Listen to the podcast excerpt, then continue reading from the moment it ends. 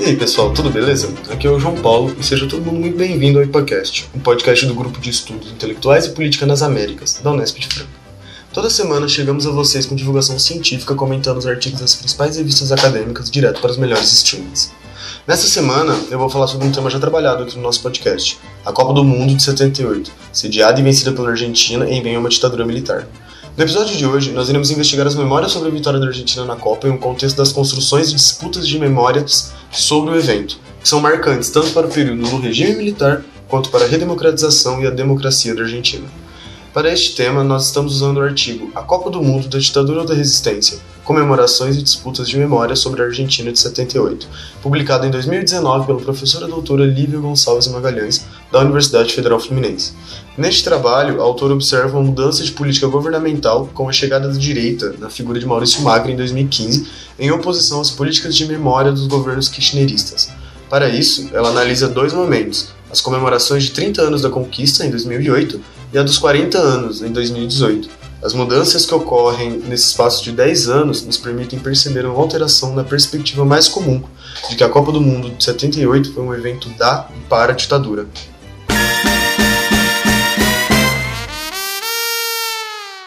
Tudo começa em julho de 66, quando a FIFA escolheu a Argentina como sede da Copa do Mundo de 1978. Em 1974, quando a entidade confirma sua escolha, a Argentina passava por um momento delicado após a morte de Juan Domingo Perón e cada vez mais se aprofundava em uma crise política, econômica e social. De início, o objetivo de Maria Estela Martínez Perón, antes vice e agora presidenta, foi de manter a organização do evento. Prova disso é que nos arquivos da FIFA há diversos planos de construção e reformas de estádios, além de correspondências trocadas entre a FIFA e a Associação de Futebol Argentino, a AFA. Porém, em 24 de março de 1976, ocorre um golpe de Estado na Argentina, que derruba o presidente, dando lugar a uma junta militar. Esse golpe representou o um momento em que os líderes civis e militares estavam em pleno acordo quanto às medidas que deveriam ser tomadas para destruir as bases da desordem e dar cabo ao autoproclamado processo de reorganização nacional. Era um processo político baseado no desaparecimento de opositores que estava em curso durante a realização da Copa. É interessante nos mantermos atentos ao fato de que a Copa do Mundo de 78 seria o primeiro evento realizado por João Avilante, aquele lá que já emprestou o nome para o estádio do Botafogo do Rio e do Uberlândia. Portanto, é perceptível seu entusiasmo com o regime militar. Já em maio de 76, dois meses após o golpe, há uma carta trocada pelo chefe de relações públicas da FIFA e o jornalista argentino que diz: Vamos ver como mudam as coisas na Argentina. Aqui na FIFA nós temos o pressentimento geral de que, com as mudanças para o governo militar, as coisas serão mais fáceis para a FIFA do que antes. Em 1978, a principal preocupação do governo militar era da imagem externa que a Argentina passava, que neste momento estava fortemente associada à violação dos direitos humanos, e as denúncias aumentaram de acordo com o aumento da visibilidade que a Copa trouxe para o país. Grande parte dessas denúncias vinham da Europa, onde comitês de boicote ao evento foram organizados, principalmente na França. No IPACast número 16 é comentado um pouco mais sobre esses grupos, formados principalmente de imigrantes latino-americanos fugiram dos governos ditatoriais e se uniram a grupos de esquerda para combater a ditadura. No discurso oficial, os militares falavam sobre uma campanha externa contra o país. Seu medo era o de que esses discursos que vinham de fora, sem nenhum conhecimento da realidade, influenciassem a opinião dos argentinos, pois já se reconhecia que a subversão interna estava derrotada. Como estavam no centro das organizações, os militares utilizaram do evento como propaganda a seu favor, rebatendo as acusações que vinham de fora. O principal ponto de embate com a sociedade civil era a respeito do custo para a realização da Copa, tendo o próprio ministro da Economia à época se posicionado contra. Mesmo assim, os militares decidiram pela realização. Em 2 de julho de 76, foi criado o Ente Autárquico Mundial 78, EAM78, que ficou responsável pelo evento. A questão dos gastos é interessante nesse ponto, pois toda a responsabilidade deles ficou a cargo desse ente autárquico. Porém, a distribuição dos fundos do EAM78 era decisão da própria entidade e que não precisava prestar conta sobre elas. Com a vitória em casa, a comoção foi intensa. Em seu discurso, o presidente Jorge Rafael Videla simbolizava a vitória em consonância com o projeto ditatorial. A Copa se tornara sucesso em uma sociedade pacificada, e as comemorações nas ruas foram interpretadas como sucesso desse projeto nacional. Com tudo isso, o governo conseguiu amenizar sua imagem externa temporariamente, mesmo com a continuidade de denúncias de violação dos direitos humanos. Os testemunhos positivos dos atletas e jornalistas estrangeiros foram suficientes por um tempo. Internamente, o governo conseguiu uma considerável mobilização das massas populares a seu favor, e os meios de comunicação que apoiavam o projeto oficial tiveram um papel fundamental para associar a vitória da Copa com o modelo da ditadura. A partir de 83, com a redemocratização do país, a memória dominante a respeito da Copa foi de reprovação da ditadura e crítica à vitória por se relacionar a ela. Por muito tempo, aqueles que participaram do jogo, comissão técnica, jogadores, foram todos tidos como apoiadores do governo militar e rechaçados na história do país, na história das Copas do país. Essa memória de reprovação é tida pela autora como a primeira memória dominante, a qual ela chama de Copa da Ditadura. Essa memória passa a ser contestada em 2003 com a chegada de Nestor Kirchner à presidência da República. Nesse momento, a sociedade e os eventos ligados à Copa teriam seu papel de vítimas invertidos para uma situação de resistência.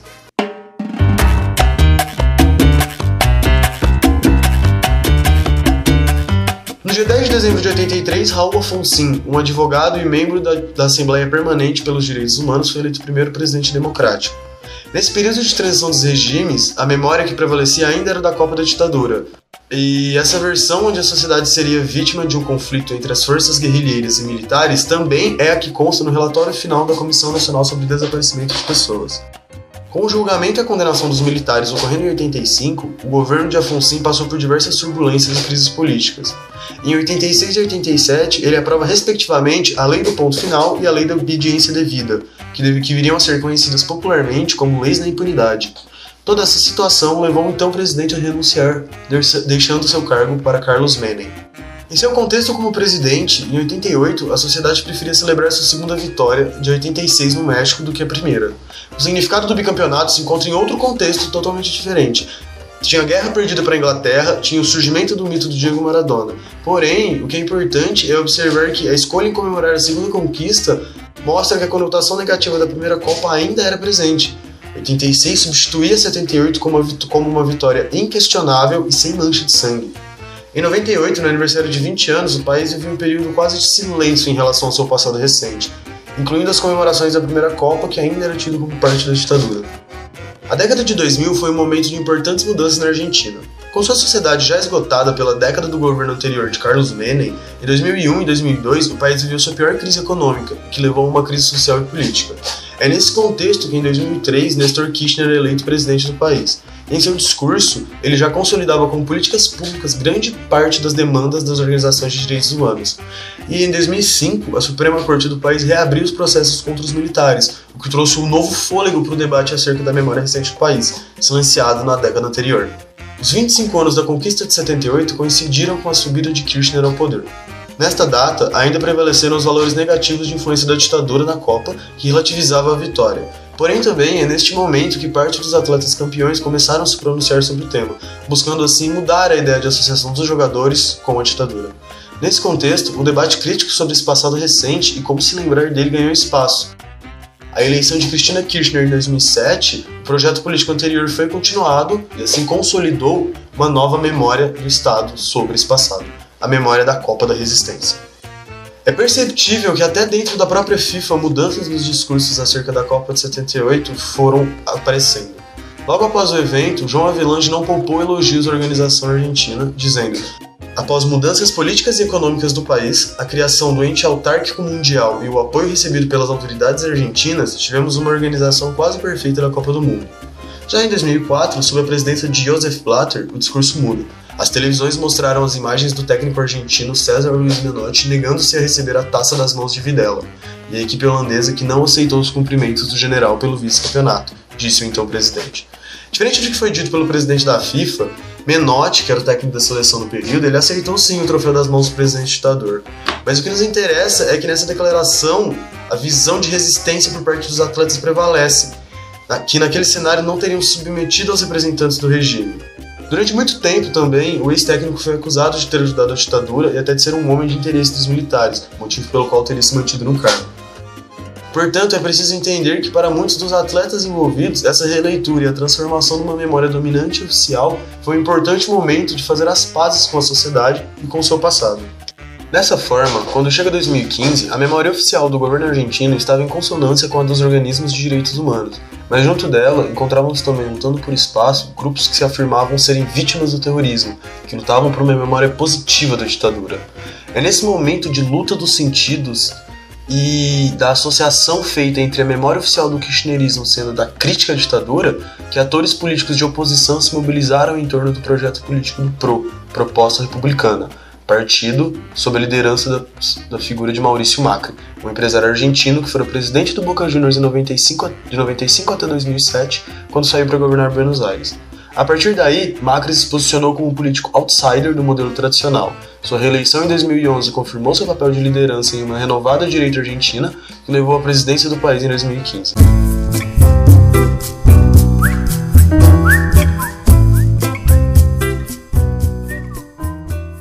Em 2018, às vésperas dos 40 anos da vitória de 78, o governo se via em meio a polêmica sobre o agravamento da crise econômica relativa ao contínuo aumento da inflação, pelas críticas após o fim dos subsídios a tarifas de água, luz e gás e as crescentes manifestações a favor e contra o projeto de lei de descriminalização do aborto no país. Porém, da presidência nada se falava sobre a celebração da data. Por ter se projetado na política como dirigente de um dos maiores e mais populares clubes do país, era de se esperar que Macri celebraria os 40 anos da conquista. Não somente por ser um espaço seguro, mas por ser um caminho para desviar o desgaste de sua imagem. Entretanto, a presidência nacional optou por silêncio. Mesmo com a ausência de eventos e comemorações oficiais, as organizações de direitos humanos promoveram suas próprias celebrações e reflexões. Uma das principais ações não oficiais foi o projeto Papelitos 78 História de um Mundial em Ditadura, que contava com exposições, visita guiada a um espaço de memória e um portal online que reunia 78 histórias de diversas pessoas presentes no momento. O próprio nome do projeto já mostra essa tentativa de retomar os debates da memória consolidada a partir de 2008. Entre aspas, segundo a explicação dada na página oficial, jogar papéis picados quando a seleção entrava em campo surgiu como prática comum dos torcedores argentinos na Copa de 1978 e ia diretamente contra a imagem que a ditadura buscava transmitir, a de um parâmetro de educação e civilidade que não comportava esse tipo de reação.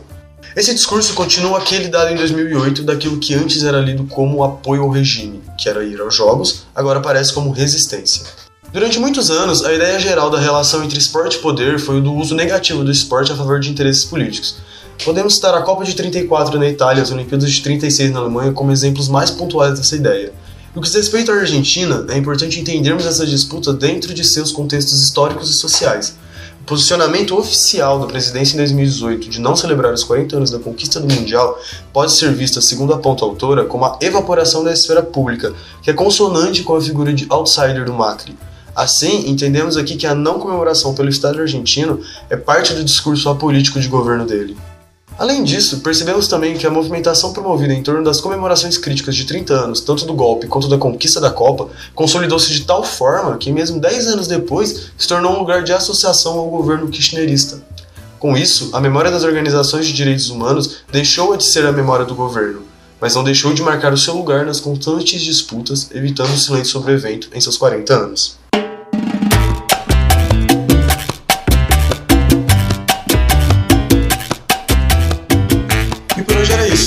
Vocês gostaram do conteúdo, não se esqueçam de compartilhar e comentar em nossas redes. Estamos no Twitter, Instagram e Facebook. É só procurar por IPAUNESP que vocês nos acham. Caso esteja ouvindo no Spotify, não deixe de nos seguir. Lembrando que somos um grupo de pesquisa da Universidade Estadual Paulista, a Unesp de Franca. É a universidade pública contribuindo para levar conhecimento científico e informação com qualidade e de maneira gratuita. Um grande abraço e até semana que vem. É nóis!